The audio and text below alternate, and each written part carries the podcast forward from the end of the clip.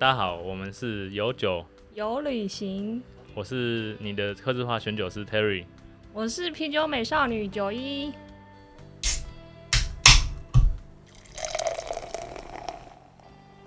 在台湾还没进入三级之前，有去跑一些地方，哪里啊？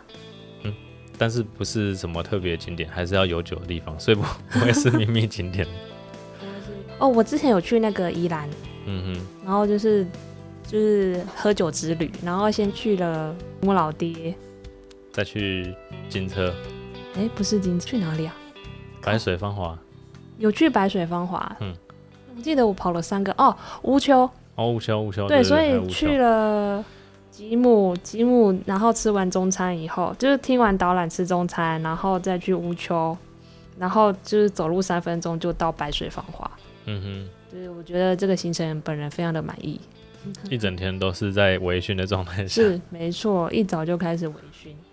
嗯，这个是对于喜欢酒精爱好者的一个很棒的行程。对，而且我们是完全自己规划，然后找那个开车的大哥。嗯哼，这样一定要找人开车啊，不然你们怎么哦喝？没错，没错。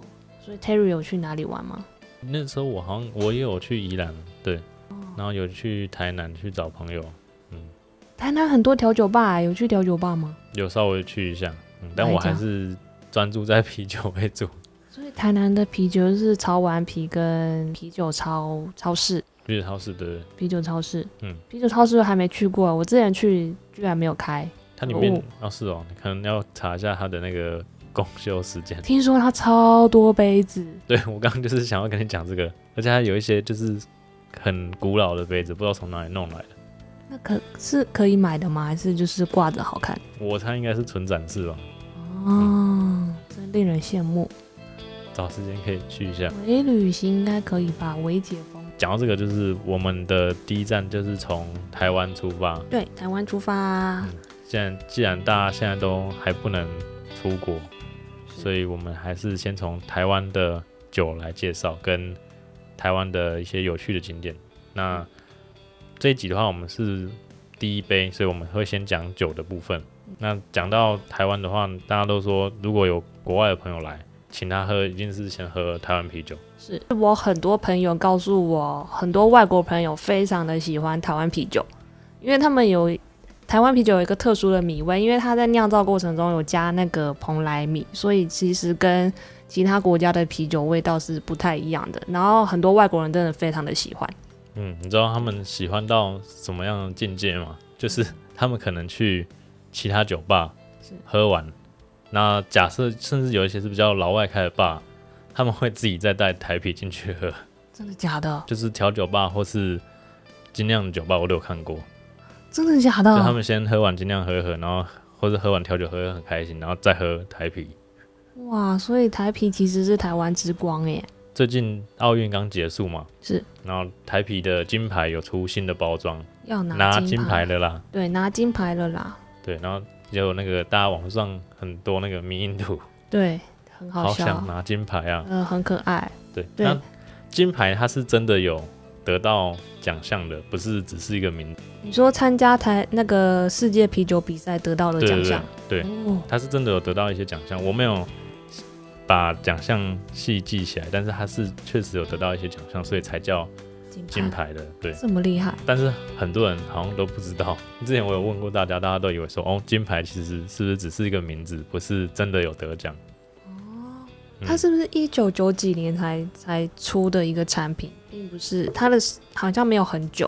对，因为最久的话还是经典，经典还是最久的。对我查资料的时候发现，哎，原来金白这么的年轻，比我还年轻。你要透露年龄吗？不要不要不要对，真的要剪掉吗？啊！好啦，反正它就是一个很年轻的酒。嗯，我因为因为我印象中觉得它好像很老，可能民国六十年、七十年就有了，但是殊不知好像大概才二十二十多年才出现的嗯，一支酒。应该是因为从小时候就看到，就觉得它好像很久，但实际上最久的还是经典。对，那嗯我们在做这个之前，九一你是是也有点忘记经典跟金牌的差异？对，其实我没有一起喝过。你看，可以跟大家讲一下你喝到的感觉，因为可能我之前就有做过这个比较，所以可能大家觉得不准。那如果是你之前都没有这样比较过，而且今天以前都觉得他们两个好像差不多，嗯，那现在认真把它拿来比较的话，最明显的差异是什么？应该是经典比较苦一点，嗯哼，然后金牌就是清淡吗？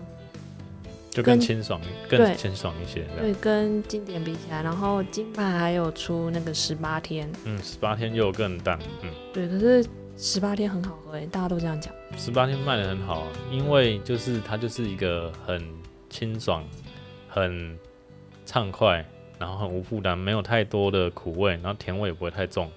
那所以这个炒店什么很喜欢就是这样，那就是讲求它新鲜这样。对，要新鲜，啤酒要新鲜喝。这边补充一下小知识，然后我们请 Terry 来说，为什么啤酒要新鲜喝？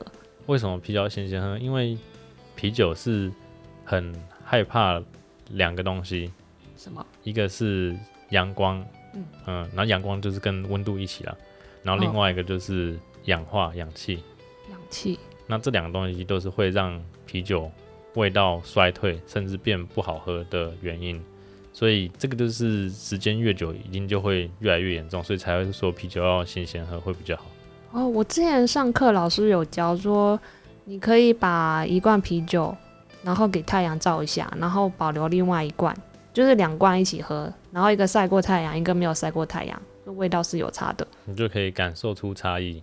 对，那是小酒友们可以试试看。现在除了这个大家常见的经典，大家感觉比较老人家才会喝的经典，然后还有金牌之外，其实台啤现在也有很多新的产品出现。我我是觉得他们做这些创新非常的好，因为如果你是一个不喝台湾啤酒，但是你如果看到他其他的产品，然后你越喝越喜欢，又踏入精酿，我觉得是一个非常好的事情。因为精酿啤酒的事就是千变万化，然后各种味道都是很丰富，可以自己去找你很喜欢的味道。这样，现在的话，有另外一个我自己也蛮喜欢，然后他们这个系列出新品，我都会去试试看的，是台啤的特酿研究室。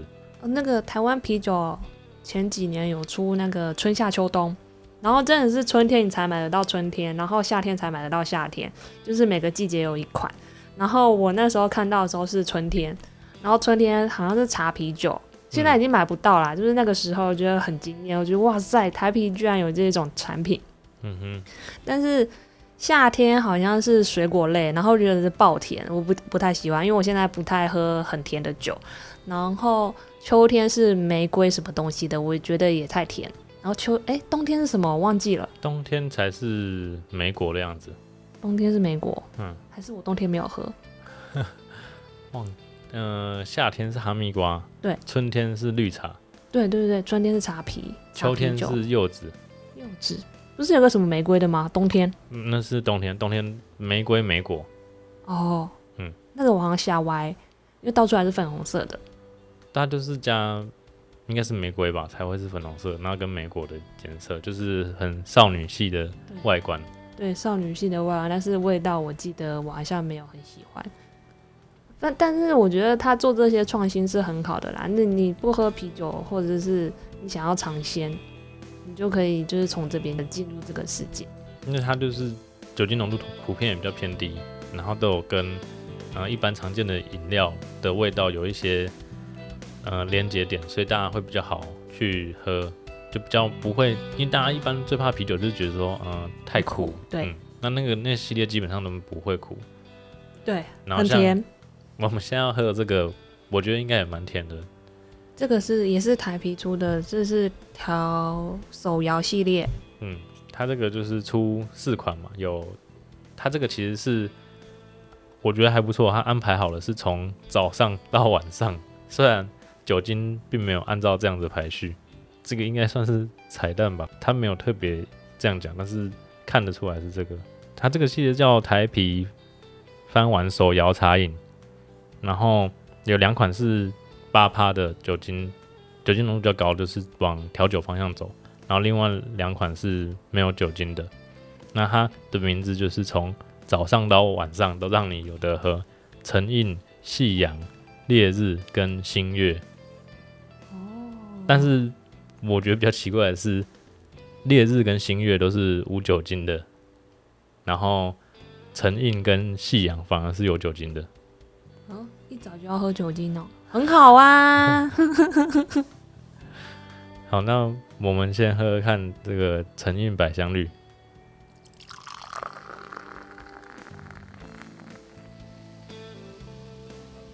哎呦，那个你说百香百香果的味道蛮超明，显，好果汁哦。蛮果汁的，那绿茶淡淡的这样。但是我觉得百香果的部分有点不够酸，不够酸，对，不够酸。嗯可是它酒液的颜色超透嘞，你放久一点的话，这真的很像手摇，就是泡沫绿茶留下来的那种泡沫，因为它这个泡沫蛮少的，嗯，对。嗯，所以你可以骗人家说这个就是百香绿，诶加上它其实酒精感没有很明显，对虽然它是有八趴。美酒啊，其实调酒系列他们为什么这样做？我猜就是可能美酒真的有很大的市场，再来就是大家可能更容易可以进入状况。对啊，有一些朋友就就跟我讲说，为什么他喜欢喝九点九九，就是他一罐就可以很快进入状况，真的假的？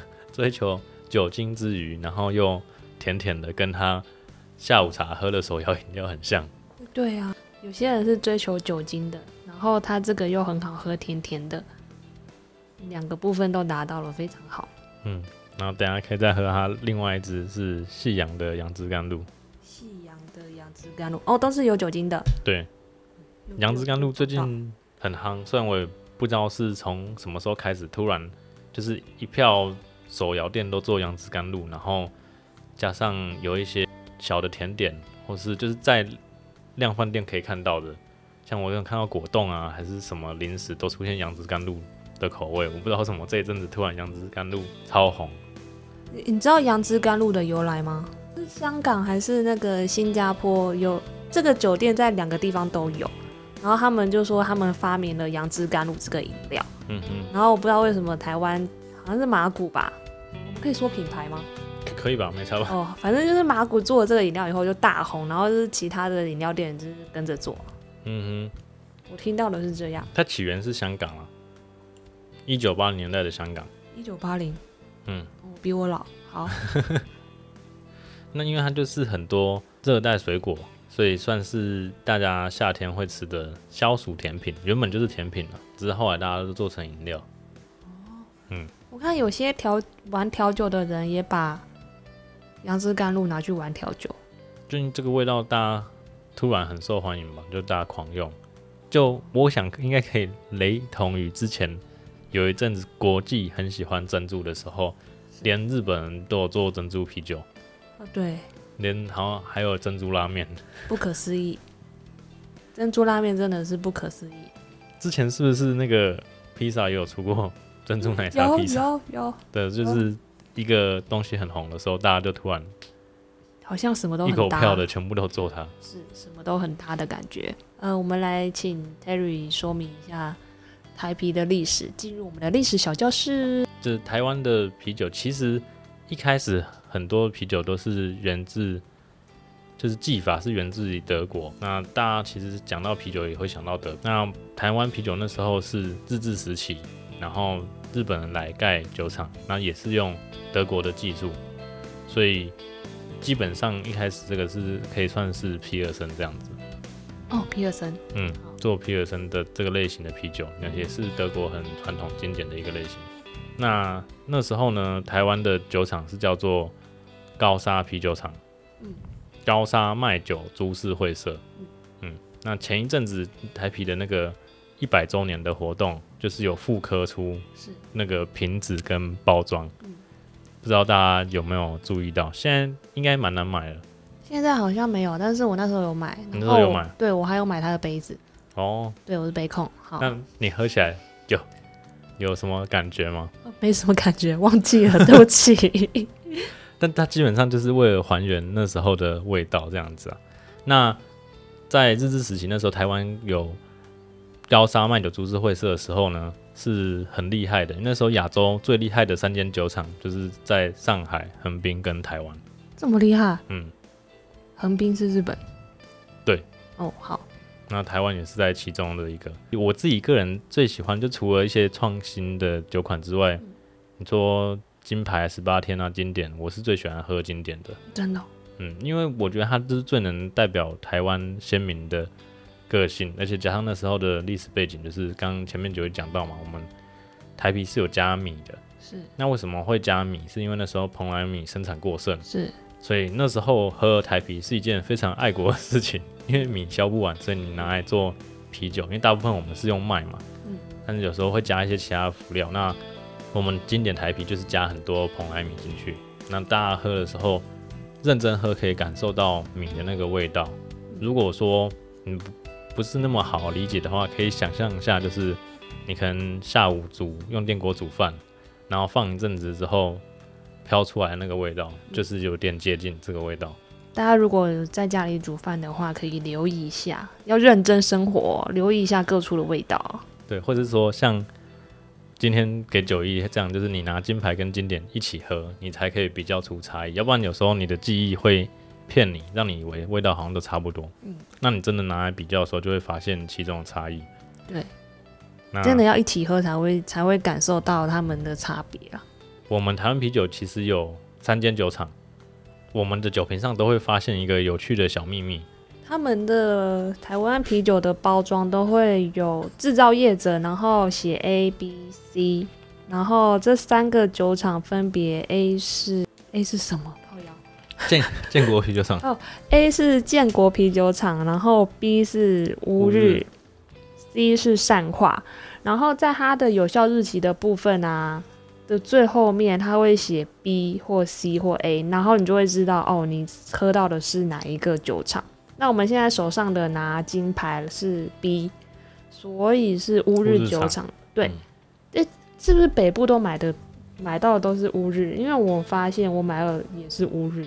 也有一些是建国的啊、哦，是哦，嗯，好，然后像那个什么小麦玻璃瓶的那这个，好好像基本上是建国生产的。哦，是哦，嗯，对，大家之后有喝台啤的话，可以留意一下。嗯，嗯有一些呃忠实的台啤粉丝，他会感受得出来各个酒厂的差异，他可能比较偏爱哪一间酒厂。这是真的，这是真的。我有看网络上有人这样分享，然后他还很详细的比较 A、B、C 这三间酒厂的味道，超认真。对，这个大家也可以去挑战看看，因为尽管他们是量产，然后酒谱什么可能都是一样，但是毕竟每个酒厂还是会有一些些许设备上或者其他操作的微微的差异。对，然后呃，其实商业啤酒啊，呃，啤酒分为商业啤酒跟精酿啤酒。那我们今天喝的台湾啤酒是属于商业啤酒。那商业啤酒让我最尊敬的地方是它的品质是可以恒定的，就是你每次每次喝到它的味道都不会差异太大。嗯像海尼根它是全世界的嘛，你在每个城市喝到的海尼根味道都不会有太多的差异。这在酿造的工艺上是一个非常困难的事情，因为酿造的时候会发生各种状况，然后酿酒师必须要把它调整回来。嗯，对，就是我觉得它跟精酿啤酒很不一样的地方在这里。所以像我们常见的这个金牌经典，就算是比较属于商业啤酒的范畴。那有一些比较特殊的口味，像刚刚讲的特酿研究是跟这个新的手摇的系列，嗯算是比较偏精酿的范畴。因为精酿就是喜欢做一些比较创新或是很经典传统的酒款。台啤其实之前没有出太多的白啤酒，然后它特酿系列现在就有有出德式的小麦啤酒，也有出比利时的小麦啤酒。真的假的？我怎么都没发现。哦天哪！我我只知道它最新什么白白少年、白狼人，也是台啤少年郎，少年郎，少年郎。对不起，对，最近有新的是少年郎，它应该是给年轻族群了。那我喝起来，我觉得它有一点点太甜。嗯，它就是你可以把它想成金牌，然后更甜一些，然后带一点果香的版本。所以特酿研究室是一直一直都有的产品。它没有特别讲是不是常态性的，但是特酿研究室它旁边都会写限定酿造，所以它不会像金牌或是经典是一直都会有的那么常见，但是偶尔会出现一下。然后像最近的话，就是有白色迷雾，然后有微光，然后有黑色浪潮，特酿系列之前还归在特酿系列的时候，也有出一瓶是调酒的，是性感海滩，然后它做十趴的，但是十趴，对，认真。那时候就是大家都讲说他是故意的，因为台虎先出九点九九，那他出十趴，就是好。比人家多零点零一趴。好。嗯。那那款的评价好像没有到非常好，但我觉得还行啊，就是基本上就是性感海滩这款调酒的样子，但是酒感偏重一些些，然后也蛮甜的。哦是哦，它就是调酒系的，那支也是调酒系的，调酒系都要搞这么高就对了。这样才像调酒啊。调酒你不可能喝个酒精浓度两帕三帕的调酒啊。对。哦我要不要说明一下，就是我刚刚那那么吃惊，是因为其实啤酒的酒精浓度都不会太高，所以到十趴我真的觉得有点惊人。像台啤的经典，它是多少？我看一下，四点五趴而已，金牌也只有五趴而已。其实其实啤酒的酒精浓度都不会做太高，一一下做到十，我真的有点吓到。它这个是调酒系的，所以会这样，哦，好，所以酒感也很重吗？有一点重，毕竟都十趴了，但是它蛮甜的，所以甜味会稍微压一下。可是你如果回温一点的话就不行，我觉得它要偏冰一点喝会好一点。这一支加冰块。不不 也也是可以啊，不推荐，但是你要怎么喝都可以。好哦。嗯。哦，我不知道他们有这么多产品呢，有不认真，好不认真，对不起。台啤的产品比你想象中的还多，那你应该知道台啤之前有一个大家评价不是非常好的，叫做北啤。北啤卖酒嗯好像有听过，他们最近好像也有新的产品，是吗？嗯、呃，他之前那时候一次出来是出一系列嘛，好像总共六支还是六款还是几款？然后都是玻璃瓶的，对，都是玻璃瓶，然后上面有个吉祥物，就是那个是酵母宝宝吗？看起来应该是酵母宝宝。对，然后最近有陆陆续续在出几支，但是没有像之前那么多，因为那一系列出来大家不是非常满意。是呃，是因为不好喝吗？我完全没喝过，怎么办你完全没喝过北啤？没喝过，哦不，你北啤也没喝过，特酿也没喝过，我好难过。怎么办？哎，这个可这可以放进去吧？啊也是可以。九一很不认真，对不起大家，我先干为敬。那为什么你不会想去尝试看看？哦，就是有一个盲点，就是平常喝很多精酿的人啊，会直接忽略商业啤酒。这样你就我啦，没有办法把其他人拉进来啊。对，所以我现在很努力的，就是把我拉出来一点，我不要在这么里面。因为如果你在这么里面的话，你就会变得你的圈圈很小，然后懂得你在说什么的人很少，嗯哼，就没有？办法拓展这个市场。对啊，我就必须要让一些不懂喝酒，然后又想喝酒的人进来喝酒。你知道拓展这个市场最最棒的好处是什么吗？是什么？因为这个消费者变多，进口商就会变多，然后进来的酒就会变多，你就可以喝到更多有趣的酒。哦，我好好努力，我真的要好好努力。为为了喝到更多好喝的酒，要好好推广饮酒文化。对大家要理性饮酒哦。好，没关系。如果酒一都没有什么喝过特酿的话，可以我们回来喝刚这个杨枝甘露。好，我们接下来喝杨枝甘露。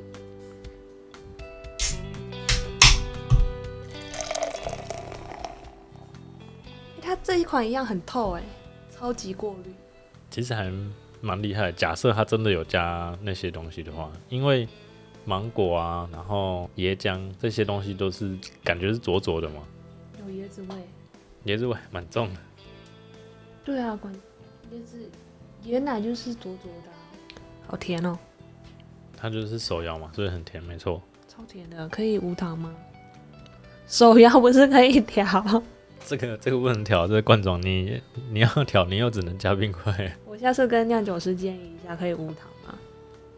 可是他这个药的客群就是喜欢喝甜的啊、对啦，没有什么酒精的味道哎，没什么酒感，嗯，酒感也是尝的蛮好的。好厉害呀！没想到台啤这么厉害。有柚子吗？我闻一下。柚子皮，一点点，嗯，我知道为什么有人会觉得不是那么喜欢，就是真的它椰子味有点太重了。嗯。就一般杨枝甘露可能还是芒果再多一些，嗯。柚子稍呃椰子稍微点缀，然后柚子，哦，嗯，因为其实用水果来讲的话，芒果应该还是比椰子受欢迎的吧？芒果比台湾是啊，台湾是芒果大国哎。嗯，而且椰子可能很多人会想到，至少我个人很讨厌的那种，上面都是椰子粉的那种面包。对，我有想到那个面包，就是白白的嘛。对对对，这个就有一点那个味道，对，有它椰子味太重了，超级但是甜味很够啊，然后酒感不明显，所以如果不讨厌椰子的话，应该还是会喜欢它的。会喜欢，而且这个酒色超超美的。那一样泡泡没有维持很久，嗯，就是可以骗人家是手摇。对，可以哦。我刚刚直接打杨枝甘露出现的也是马古茶坊，哦所以是马古创的，马古开始卖。应该是，哦，我 Terry，我在网络上有看到竹南酒厂，嗯，超可爱的，他们的发酵桶是台啤的那个外包装，哎巨型啤酒罐，对，巨型啤酒罐，就是就是网络上查到的资料，但是还没有去过，然后看了照片以后非常的想去，好像也有酒厂的导览，但是就是要预约。嗯，对还是要预约。我有看那个 Jacky 之前有去，啊，他有去啊？哎、你有没有看他 IG 有 po？嗯，有，之前有看过有朋友去，反正就是用借位，因为它很像酒瓶嘛，对，然后你就这样拍照，很像在喝很大的酒瓶这样，好爽哦，觉得觉得很还爽。蛮有趣的。对，我还蛮期待，如果有导览的话，我会很想要看一下导览，因为我曾经去日本的大阪，然后我们有安排我自己安排那个吹田酒厂，嗯然后它是 Asahi，哦，然后就去看那个 Asahi 的制作过程，然后日本人真的是非常非常非常细心。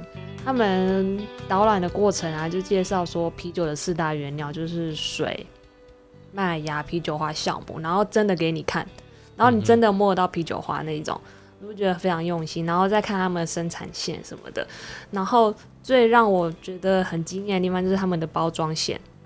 嗯，因为上上完雷大的课以后，他就说包装线是一是整个酒厂里面是一个最贵的设备。然后我就因为他们就是高高的台，然后就看到下面的啤酒一直在跑，一直在跑，一直在跑，然后觉得很疗愈，然后就几几千几千支啤酒在跑，在跑，在跑。然后那个介绍的人有说他们是有排程的，譬如说今天是做 A 产品，然后明天是做 B 产品，后天做 C 产品这样。嗯哼，然后他们还有一个小小的走道，是那个全世界的啤酒，然后我们就疯狂的在找台啤，有没有台啤这样？有啊？后来有找到，有有找到台啤，对，那后来就是想要再回去，就是补补几个照片，然后他们就把灯关掉，哦，就是哦因为我们这个导览已经结束了嘛，嗯所以他就是把那些灯都熄灭了，有点可惜这样。哦，那只能等再去的时候才有办法拍。，对，所以如果你出国的话，就是可以安排就是周边的酒厂，我觉得这是收获蛮丰富的。啊，记得先预约。对，要预约，然后如果有那个导览机呀、嗯就是带着那个挂挂脖子的小机器的话，通常会有中文。通常嗯就是我在阿萨希那边是有中文的，嗯然后记得戴耳机。那中文应该也有英文。啊，对，也有英文，因为我看很多那个西方脸孔嗯，也有去听。嗯。所以如果现在大家还不能出国，有空也可以查查看。现在我不确定现在这个当下它还有没有开放参观导览那个竹南厂的部分。对，如果有的话，大家也可以去看一看。是其实导览真的很有趣，就是如果你要去每个酒厂的话，都可以看一下他们的官网，看有没有导览的服务。我们是线上的让你导览，但是你要实地的了解的话，就可以推荐去那边看一看。对，非常值得，真的觉得很值得。台皮给大家的既定印象好像都是比较传统、比较老派的，但现在台皮有出很多新颖的创新的产品出现。那如果你有兴趣的话，还是可以试试看，像是这些手摇的，都是基本上都是年轻人取向的。那你真的对这些有兴趣的话，也可以再去台啤的酒厂去做他们的导览跟深度的了解，让你可以更以台啤为傲，因为台啤在国际上，你看很多外国人会喝，还是有它厉害的地方在。真的真的，这是真的。嗯，就很多外国外国朋友其实也很喜欢台湾啤酒。嗯，总不能外国朋友来的时候，你招待他喝台啤，酒你自己对台啤就是没什么了解，或者你自己没有那么喜欢喝台语，不是要你一定要爱上台语，但你可以更了解一下我们自己身在生活的这块土地所生产出来的东西，这样。没错没错，你总不能外国朋友来还是招待他外国的啤酒吧？这样不行。台啤是台湾之光哦，不要忘记。这一集我们要给大家推荐的大餐是，我要推荐那个台啤的小，哎、不是不是小，是蜂蜜啤酒配那个苏打饼干，因为我觉得就是呃，其实这两个东西很容易取得，就是你在追剧的时候啊，就喝一杯啤酒，然后吃一下苏打饼干这样子，就是还蛮搭的。然后看完一集就刚好喝完一杯，然后吃完一排的苏打饼干，大家就是还是要省一点。它总共有三排，你可以 可以就是看三集，然后把它吃完，这样子。好，好，换 Terry 有什么要推荐的吗？我推荐的话就是更完整的台湾 local 组合，就是经典的台皮配台湾的卤肉饭。哇塞，那台湾卤肉饭还是有点偏甜，然后油脂又够多，所以经典即便是台皮系列里面算是最苦的，但是正好是因为它的苦味可以去平衡掉卤肉饭的油腻感，然后两个又有米味，所以吃起来是很棒的。嗯，这个 local 组合推荐给大家。好像不错，我下次要试试。好，那好，这一集的节目就到这边，那我们下一站就是来介绍台湾的景点。我会邀请我的朋友，然后我们已经认识十多年了，然后他现在在登山界，就是他常常带团去登山，不管是呃尼泊尔，然后日本的富士山，他都很有经验，然后更不用说台湾的，所以台湾其实他也走过很多很多个山，那下一期就是请大家一起期待喽。好，那我们下一期见。那一样提醒大家，未成年请勿饮酒，喝酒不开车，开车不喝酒。喝醉不要洗杯子。好，我们下次见。如果你喜欢我们的节目，请分享给身边的好朋友们，也欢迎到 Apple Podcast 给我们五星好评。有什么想听的主题，也可以到 IG 私讯我们哦。谢谢大家 Cheers。，Cheers。